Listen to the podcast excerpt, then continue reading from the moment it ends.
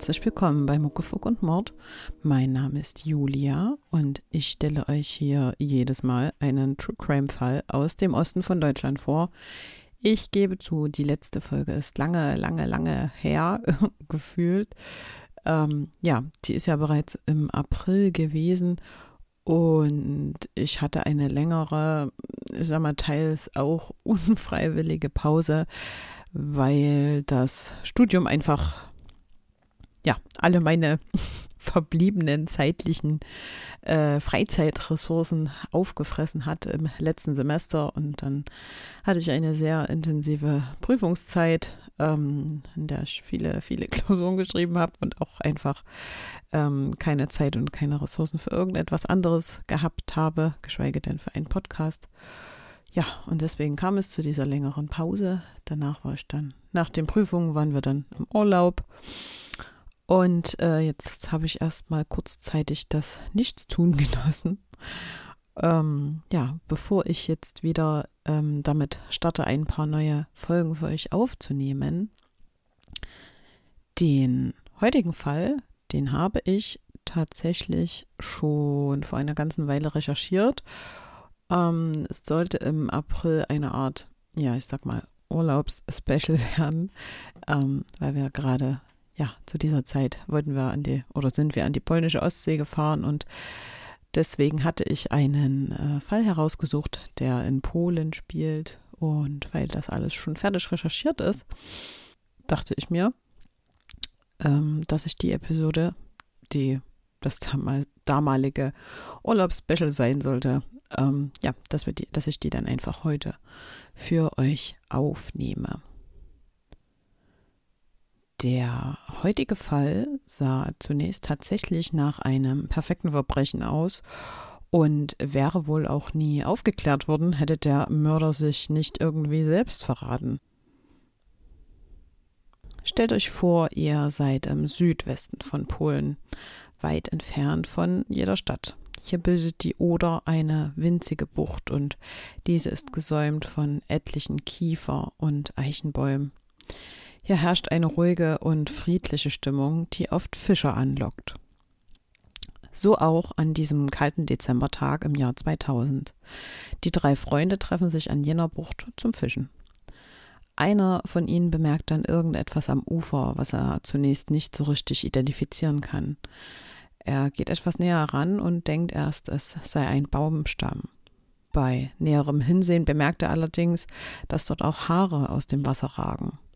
Er ruft daraufhin seine Freunde herbei und gleich darauf erkennen sie, dass es sich dabei um eine Leiche handelt. Die Fischer rufen also sofort die Polizei. Diese birgt dann die Leiche des Mannes aus dem Wasser. Der Mann ist nur mit einem Sweatshirt und einer Unterhose bekleidet. Der Tote hat eine Schlinge um den Hals und seine Hände sind hinter dem Rücken gefesselt. Ein weiteres Seil verbindet die Hände und den Hals. Er ist also in einer Art rückwärtigen Wiege gefesselt. Die geringste Bewegung führt dabei dazu, dass sich die Schlinge um seinen Hals weiter zusammenzieht.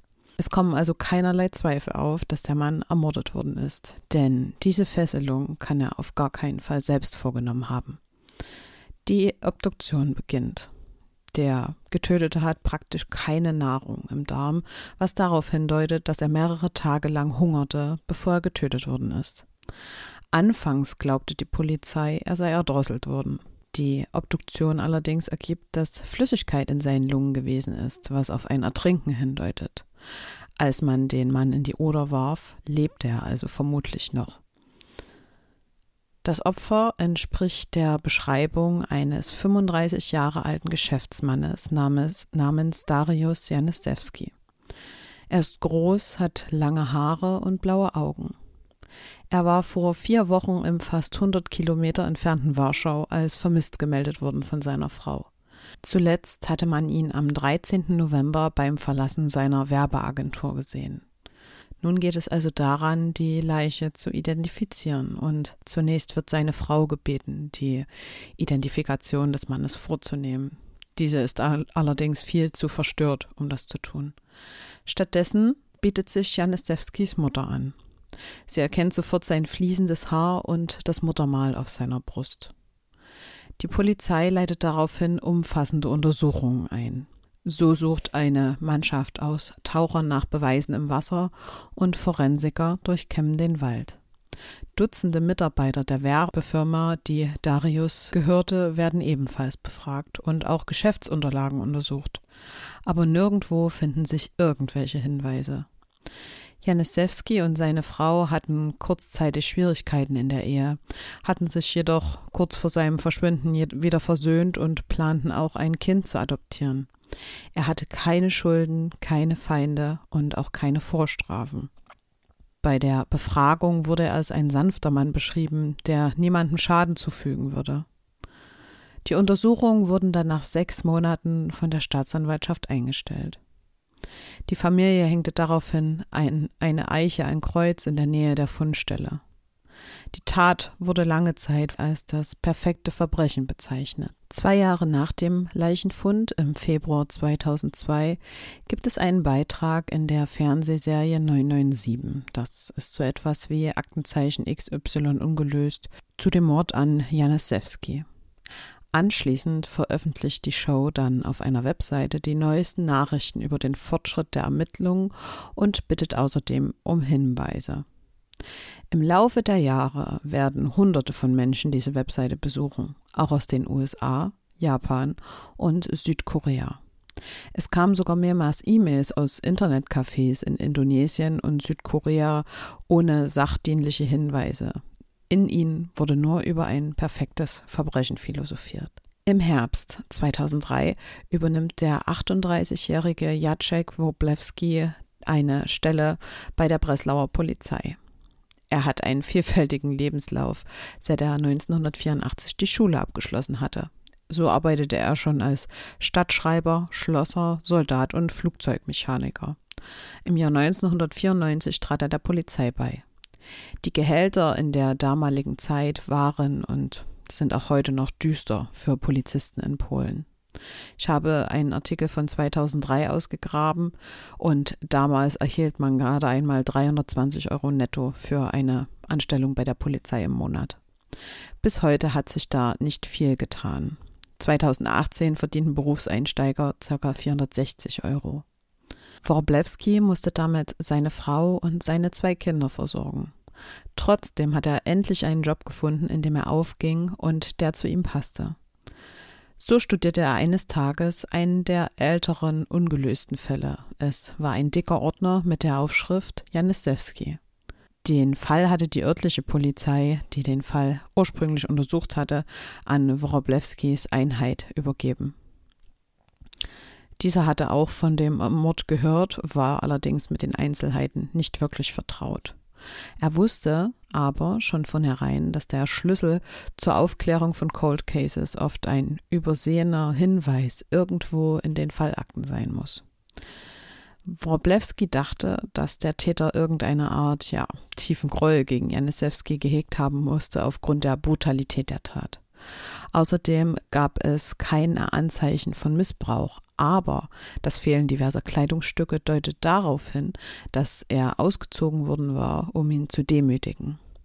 Laut Janisewski Frau hat ihr Ehemann immer seine Kreditkarten bei sich, die jedoch nach dem Verbrechen nicht benutzt worden waren. Also war es vermutlich auch kein bloßer Raub Raubmord. Es musste ein, ja, irgendein anderes, ähm, tiefer, tiefer liegendes Motiv dahinter stehen.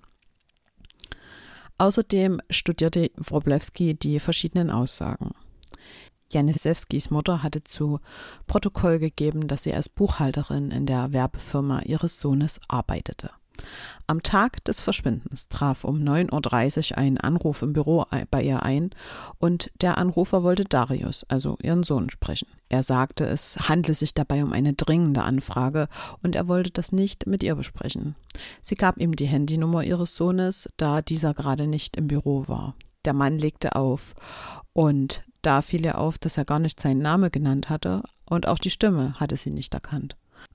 Ihr Sohn kam dann erst später zurück ins Büro und die Mutter fragte, ob der Kunde ihn erreicht hatte. Darius sagte, er habe sich schon für den Nachmittag mit ihm verabredet.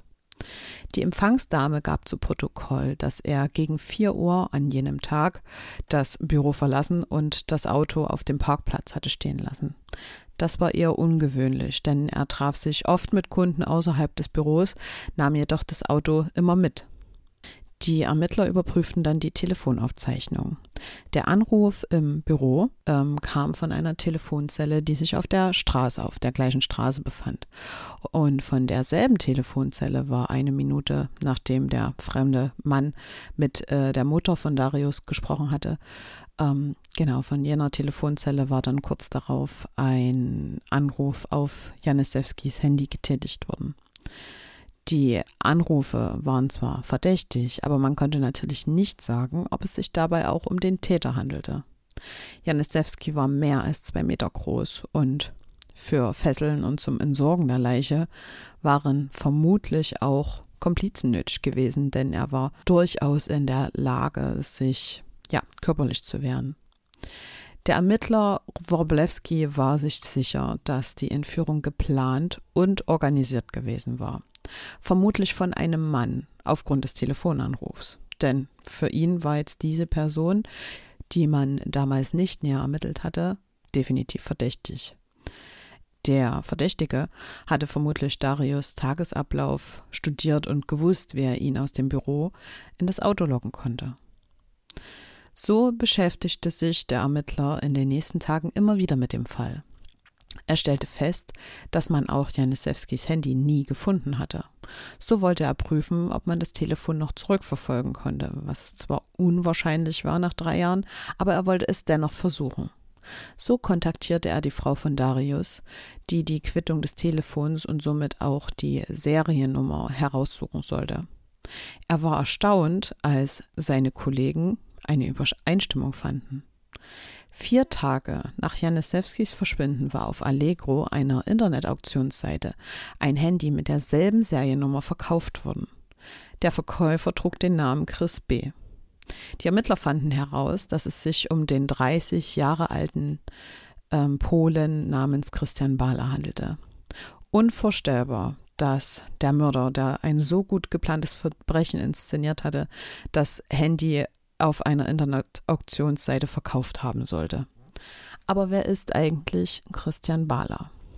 Er studierte im Jahr 1992 bis 1997 Philosophie und galt in seinem Jahrgang als einer der besten Studenten. Er trank ziemlich viel Alkohol und wurde von einer Professorin als ein neugieriger, aber auch rebellischer Geist beschrieben.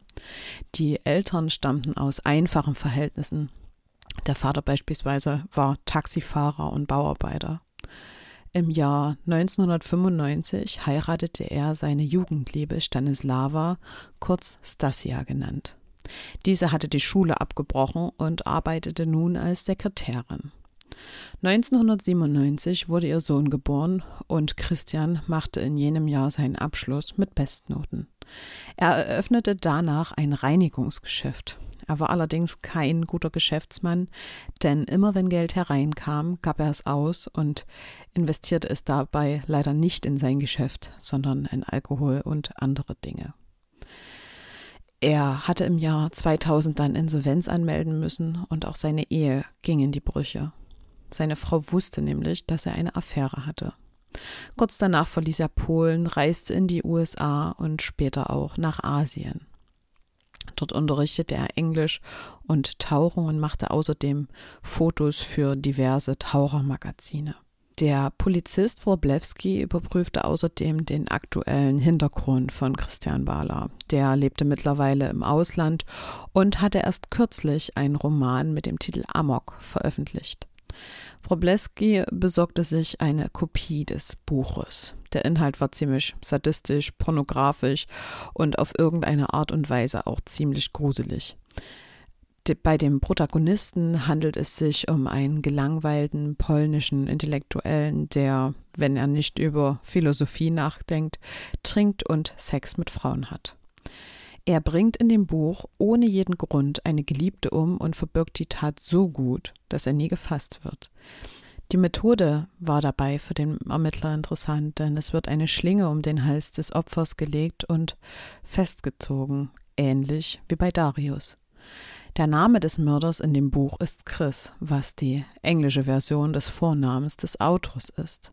Das Buch hatte der Autor Ende des Jahres 2002 beendet, also auch in jenem Jahr, in dem die, ja, ich sag mal, Ermittlungen zum Stocken gekommen waren und man den Fall in der Fernsehserie 997 ausgestrahlt hatte. Also die Serie, die ähnlich ist wie Aktenzeichen XY.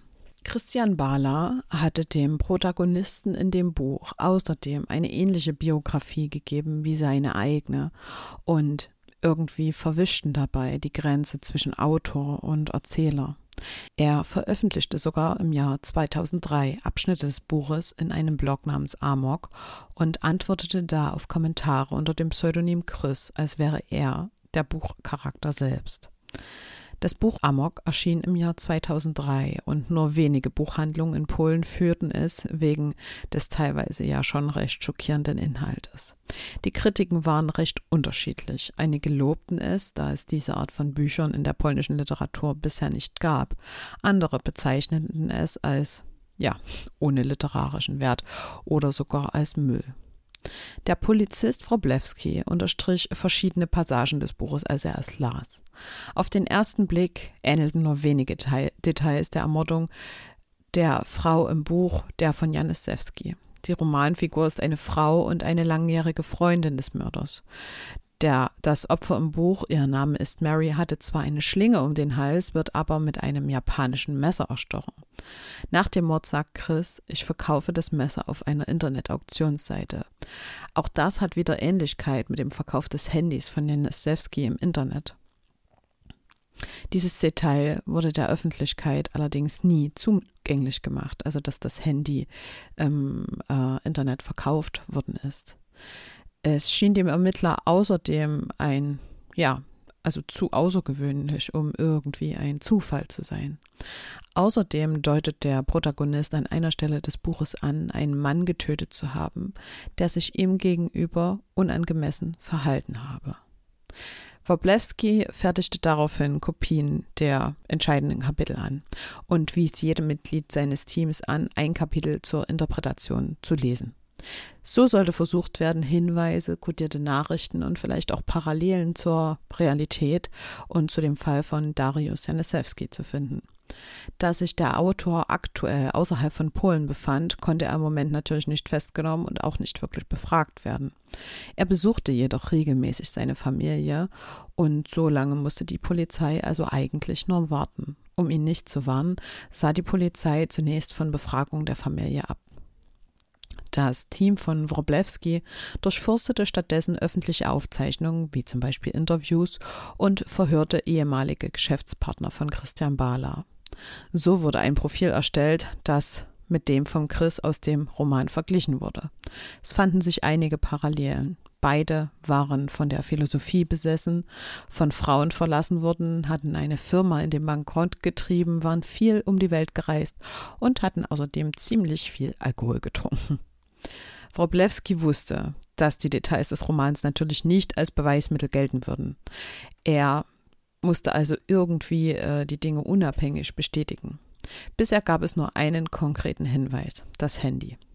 Wroblewski machte mit einem Telekommunikationsexperten eine Entdeckung. Am 17. Oktober 2000, also einen Monat vor der Entführung von Janisewski, hatte Bala sich auf Allegro, die Internetauktionsseite, einen Artikel angesehen. Dabei handelte es sich um ein Polizeimanual mit dem Titel Unfall, Selbstmord oder kriminelles Hängen. Dort werden verschiedene Möglichkeiten beschrieben, wie man eine Schlinge binden kann. Bala kaufte das Buch nicht, zumindest nicht auf der Internetauktionsseite. Er hätte es sich aber auch woanders besorgen können. Im September 2005 besuchte Bala schließlich seine Familie in Polen. Er wurde dann in einer Drogerie verhaftet und zur Polizei zur Vernehmung gebracht. Bala erzählte die Geschichte, wie seine ja, Verhaftung abgelaufen war, allerdings ein bisschen anders. Drei Männer hätten ihn angegriffen, groß und muskulös mit kurzgeschorenen Haaren. Einer habe seine Arme auf den Rücken gedreht, ein anderer würgte ihn, der dritte legte Handschellen an. Sie zwangen ihn in ein Fahrzeug und zogen ihm eine schwarze Plastiktüte über den Kopf. Er sollte sich im Wagen mit dem Gesicht nach unten auf den Boden legen. Die Angreifer hätten ihn weitergeschlagen und beleidigt. Dann sagte einer der Männer in sein Telefon Hi Boss, wir haben ihn. Ja, er lebt noch. Also was nun am Treffpunkt? Und was ist mit dem Geld? Werden wir es heute bekommen? Schließlich hielt das Auto an, scheinbar in einem Waldgebiet. Einer der Männer hätte gesagt, sie könnten ja ein Loch für Bala graben, doch schließlich stiegen sie ein und fuhren weiter. Nach langer Zeit hielt das Auto erneut an und die Männer stießen Christian Bala aus dem Auto in ein Gebäude. Die Männer drohten immer wieder, ihn zu töten, sollte er nicht kooperieren. Sie führten ihn dann nach oben in einen kleinen Raum, wo sie ihn auszogen, Essen verweigerten, schlugen und verhörten. Dann erst sei ihm klar geworden, dass er sich in Polizeigewahrsam befinden würde. Wroblewski sagte dann später, dass nichts davon so passiert sei. Gewaltfrei hätten sie ihn in der Drogerie festgenommen und nach Breslau zur Vernehmung gebracht. Dort hatte man ihn zunächst nach dem Mord an Darius Janisewski befragt. Bala sagte, er wisse nichts über den Mord und dass er das Opfer nicht kenne, sagte er ebenfalls aus. Auch auf die Details aus seinem Buch Amok angesprochen, zeigte er sich recht unbeeindruckt, denn immerhin war es ja keine Autobiografie, das Buch, was er geschrieben hatte, sondern nur ein Roman. Wroblewski spielte dann seinen Trumpf aus, das Handy. Er wollte wissen, wie er denn an das Gerät gekommen sei, was er dann wieder verkauft hatte. Bala jedoch könne sich an nichts erinnern, immerhin sei das vor fünf Jahren gewesen. Er meinte schließlich, dass er es wohl in einem Pfandhaus gekauft habe, wie schon mehrfach in der Vergangenheit, und er stimmte auch einem Lügendetektortest zu.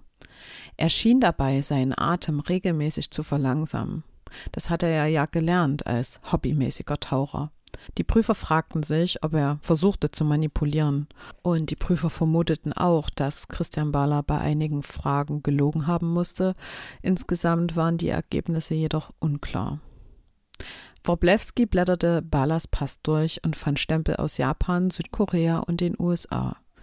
Er erinnerte sich an die Webseitenaufrufe der Webseite, die die Fernsehsendung 997 ähm, ins Leben gerufen hatte, die auch aus jenen Ländern stammte. Er verglich die Zeiträume, in denen Bala im jeweiligen Land war, mit dem Zeitpunkt der Seitenaufrufe, und die Daten waren identisch. Bala wurde inzwischen zu einer Art Berühmtheit. Er behauptete, er würde wegen seiner Kunst angeklagt werden und sein Recht auf freie Meinungsäußerung werde eingeschränkt. Freunde aus der Künstlerszene setzten sich für ihn ein, doch er blieb zunächst in Haft. Wroblewski fand unterdessen weiteres belastendes Material. 1999 und 2000 waren recht dunkle Jahre für Christian Bahler. Seine Ehe und sein Geschäft brachen zusammen. Der Familienbabysitter beschrieb ihn als zunehmend betrunken und außer Kontrolle. Er habe seine Frau ständig beschimpft und angeschrien, dass sie ihn betrogen habe. Er war auch nach der Trennung noch sehr besitzergreifend. So kontrollierte er das Telefon seiner Ex-Frau und auf einer Silvesterparty rastete er vollkommen aus, da er glaubte, der Barkeeper würde seiner Frau näher kommen. Er würde sich um ihn kümmern und hätte schon mal mit so einem Kerl zu tun gehabt. Telefonanrufe aus der Telefonzelle wurden nochmals überprüft. Sie waren mit einer Telefonkarte getätigt worden, über die auch Anrufe zu Ballas Eltern seiner Freundin und einem damaligen Geschäftspartner gegangen waren. Die Freundin von Balas Ex-Frau erzählte außerdem, sie habe in einem Nachtclub gesehen, wie Stasia mit dem später ermordeten Darius gesprochen habe. Nun wurde also auch die Ex-Frau von Bala, Stasia, befragt.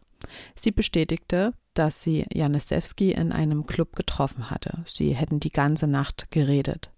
Außerdem sei es zu einem Treffen im Hotelzimmer gekommen. Ähm, es sei aber, ja, nicht zum äh, Sex gekommen, da er ihr gestand, dass er verheiratet war. Einige Wochen nach dem Treffen von Stasia und Darius Janisewski tauchte ihr ja, Ex-Mann Bala betrunken bei seiner Ex-Frau auf und brach die Haustür auf. Danach schlug er sie. Sie solle die Affäre mit Janisewski zugeben und er sagte, er habe Darius Büro besucht und wisse, in welches Hotel die beiden gegangen waren. Am 22. Februar 2007 war der Prozessauftakt. Es handelte sich dabei um einen Indizienprozess und die Indizien waren die folgenden. Einerseits waren da die Telefonanrufe in Darius Janisewskis Büro, die von der Telefonkarte getätigt wurden, mit der Bala auch Familie und Freunde angerufen hatte. Dann war da noch das Handy von Janisewski, das Christian Bala online verkauft hatte die Seitenaufrufe von, auf die Internetseite von 997 gehörten ebenfalls dazu, da sie sich ja mit seinen Auslandsaufenthalten deckten. Außerdem gab es da noch diverse Parallelen von Christian und seiner Romanfigur Chris, die in der Geschichte einen Mord begeht. Außerdem war ein weiteres Indiz die krankhafte Eifersucht von Christian Bahler auf seine Frau bzw. Ex-Frau. Bala beteuerte im Prozess, sein Roman sei falsch interpretiert worden. Außerdem gab er zu bedenken, dass es niemanden gab, der bestätigen konnte, dass er Janisewski kannte oder sich mit ihm getroffen hatte. Trotzdem lautete das Urteil schuldig. Bala wurde zu 25 Jahren Gefängnis verurteilt. Okay, wir sind in der Nachbesprechung angekommen. Ich habe hier noch einmal ein paar meiner ja, Überlegungen für euch zusammengefasst. Zunächst einmal ist da die Frage, warum jemand einen Mord begeht und einen Roman darüber schreiben würde, der ihn vielleicht auch überführen könnte. Vielleicht wollte Christian Bahler ja erwischt werden oder sich auch selbst entlasten auf irgendeine Art und Weise. Ähm, also zumindest sein ja, sein Gewissen entlasten und sich das Ganze von der Seele schreiben und hat dabei eben diesen künstlerischen Weg eines Romans gewählt. Vielleicht wollte er aber auch die Kriminalisten herausfordern. Immerhin unterzog er sich ja auch freiwillig diesem Lügendetektortest. Die Frage ist jetzt, ist es Christian Bahler wirklich gewesen? Denn er selber leugnet die Tat bis heute. Hm, ich sag mal, für mich erscheint die Beweislage schon schlüssig. Andererseits sind es natürlich in Anführungszeichen nur Indizien, ähm, ja, die natürlich gut, gut insgesamt zusammenpassen, aber ich weiß nicht so richtig. Nichtsdestotrotz finde ich die Arbeit des ähm, Polizisten, der sich dem Fall angenommen hat, Wroblewski, sehr, ja schon beeindruckend, dass er sich nach so vielen Jahren dem Fall nochmal angenommen hat, der schon als Kultcase äh, abgestempelt worden war und da nochmal so einiges ausgegraben hat. Außerdem bin ich bei der Recherche auch noch ähm, auf weitere Romanautoren gestoßen, die zu Mördern geworden sind und habe das hier nochmal kurz für euch zusammengetragen. Da gibt es einmal Richard Klinkhamer, das war ein niederländischer Krimi-Autor und der reichte ein Manuskript bei seinem Verlag ein mit dem Titel Am Mittwoch gibt's Gehacktes. Das war genau ein Jahr nach dem Verschwinden seiner Frau Hannelore und darin beschreibt er sieben Arten, auf die er, ich sag mal, seine Frau getötet haben könnte. Also man vermutete damals, dass er, ähm, dass er am Verschwinden seiner Frau beteiligt war. Und äh, in diesem Buch beschrieb er, was ein Jahr danach was er ein Jahr danach fertiggestellt hatte, beschrieb er eben sieben verschiedene Arten, auf äh, die man einen Menschen töten kann. Das Buch selbst wurde nie veröffentlicht und er spielte auch selbst in der Presse mit den Andeutungen, er könne seine Frau ermordet haben. Bei Renovierungsarbeiten wurden dann die sterblichen Überreste seiner Frau im Garten gefunden. Er wurde im Jahr 2000 verhaftet und gestand die Tat. Im Jahr 2003 wurde er dann wegen guter Führung entlassen, was ich ziemlich gruselig finde. Okay, dann gibt es da noch Blake Leibel, im Juni 2008 wurde Blake Leibel wegen Folter und Ermordung seiner Frau Iana zu lebenslanger Haft verurteilt. Er hatte sie skalpiert, Teile des Gesichts abgeschnitten und ausbluten lassen. Der Tatvorgang ähnelte einer Graphic Novel, an der er mitgearbeitet hatte. Und zum Schluss bin ich noch auf Liu Yong Biao gestoßen. Dieser wurde im Jahr 2017 festgenommen, als er gerade an einem Roman über einen Schriftsteller arbeitete, der viele Menschen getötet hatte, aber nie gefasst worden ist. 1995 hatte er selbst einen brutalen Raubüberfall mit einem Komplizen begangen und vier Menschen getötet, darunter auch einen 13-jährigen Jungen. Ein neues Verfahren der DNA-Analyse brachte schließlich die entscheidende Spur, die zu Liu Yongbiao führte. Dieser wurde dann im Juli 2018 zum Tode verurteilt. Okay, ihr lieben Menschen da draußen, wir sind am Ende der äh, heutigen Folge angekommen. Und nun ist der Moment, wo ich die nächste Folge ankündigen sollte. Ähm, ich sag mal so, für mich ist, hoffe ich, so ist im Moment der Plan ein Zwei-Wochen-Rhythmus wohl am realistischsten, wobei ich mir allerdings noch nicht sicher bin, was den Tag angeht. Äh, die Folge, die ihr jetzt gerade hört, hätte eigentlich schon am Freitag, also am 16.09. erscheinen sollen. Ähm, dann hatte ich mir aber diese Woche überlegt, hier Renovierungsarbeiten in der Wohnung zu machen. Und dann dachte ich, ups, jetzt ist Freitag und du hast die Folge noch nicht aufgenommen. Darum sitze ich hier am Sonntag für euch, nehme sie auf, werde sie heute noch schneiden und hoffentlich es auch noch schaffen, sie vor 24 Uhr hochzuladen. Mm. Deswegen bin ich nun hin und her gerissen, ob der Freitag der, Tag, der Veröffentlichungstag wird oder der Sonntag. Vielleicht können wir ja mal eine kleine Abstimmung auf Instagram dazu machen, welcher Tag für euch besser ist oder, oder was ihr günstiger findet, vor dem Wochenende oder am Ende des Wochenendes. Ich meine, im Endeffekt ist es egal, jeder hört die Folge, wenn er, wenn er Zeit und Lust hat. Ähm, genau, aber ich denke, wir machen trotzdem eine kleine Umfrage äh, auf Instagram ob lieber Freitag oder Sonntag.